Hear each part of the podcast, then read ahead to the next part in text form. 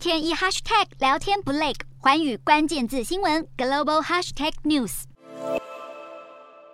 菲律宾国家统计局就表示，由于受到疫情的冲击，大约有两百三十万人在疫情期间陷入了贫穷，而贫穷人口的攀升速度已经超出政府的预期，这也让总统小马可是积极着手要解决国内的贫困问题。好，小马可是表示，在他的任内会努力将国内贫穷率降到百分之九，政府将会全面重新开放经济，来创造更多的工作机会。菲菲律宾国家经济发展局的局长也表示，在疫情还没有爆发之前，菲律宾就曾经成功达成让六百万人脱贫的目标。因此，虽然全球现在面临通货膨胀的飙升的危机，但是在小马可仕任内降低贫穷率的目标仍然是有望达成。